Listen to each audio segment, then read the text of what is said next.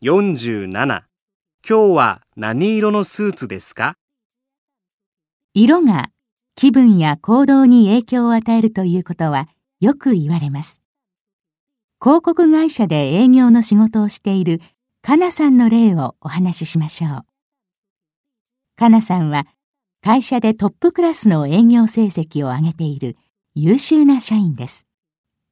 この仕事で成功するためには十分なマーケティング調査やしっかり準備した企画書などが大切ですが、それとともに、かなさんが特に気を使っているのは、スーツの色の使い分けです。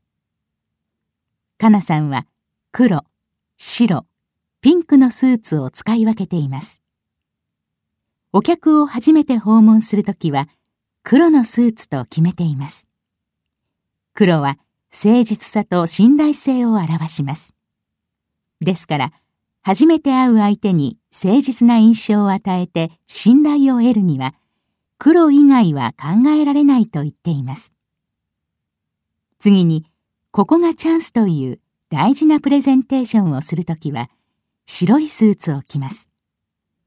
清潔さと爽やかさを表すためです。そして、切り札はピンクのスーツです。かなさんは商談をまとめる日は必ずピンクのスーツを着ます。ピンクは元気が出る色で人を活動的にします。